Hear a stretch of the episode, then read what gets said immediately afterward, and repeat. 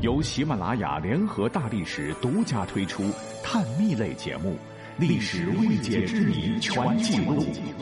欢迎收听。金庸先生的《笑傲江湖》，不知道您读过没？堪称武侠小说的巅峰作品。除了快意恩仇的令狐冲，全书中的武功秘籍更是令人印象深刻。最出名的当属不是神功《葵花宝典》，主要是修行内功，大成之后便能一招制胜，天下无敌。小说写道，此秘籍为前朝宦官所创，但是怎样一位绝世高手会担任宫中太监，却无人得知。这《葵花宝典》虽然精奥，不知为何数百年间始终无一人能据书练成，因为秘籍第一页先劝退无数男儿。说欲练神功，引刀自宫，意思是修炼前必须先自宫成太监，否则会走火入魔。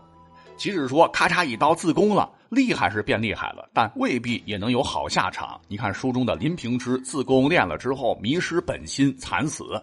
岳不群自宫练了内心被黑化，也走上了邪路。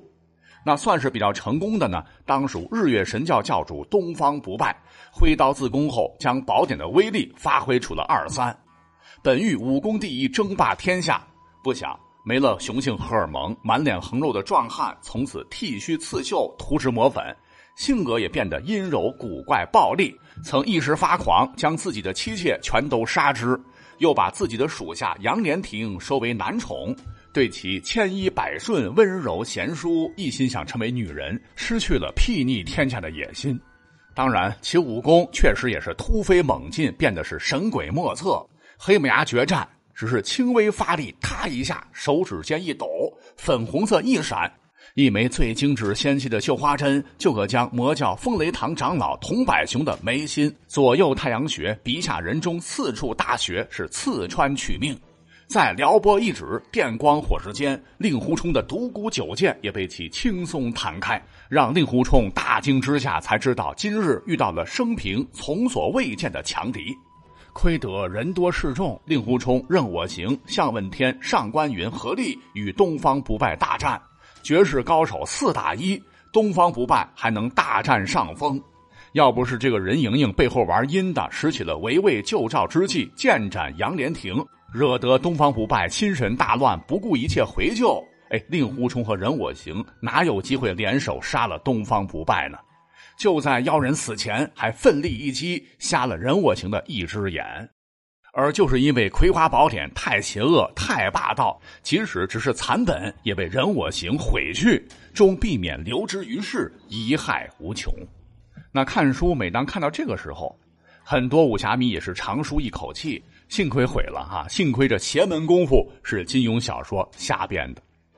但各位有所不知的是，其实呢，这个金庸先生不光是著名的武侠作家了，他本人还是一位研究历史的大家。你看他的很多小说当中，都有不少的历史人物穿插其间。虽说《笑傲江湖》没有讲明是哪个朝代发生的事儿，但金庸在其后记中写道：“说这部小说通过书中的一些人物，企图刻画中国三千多年来政治生活的若干普遍现象。”人我行、东方不败、岳不群、左冷禅这些人，在我设想时，主要不是武林高手，而是政治人物。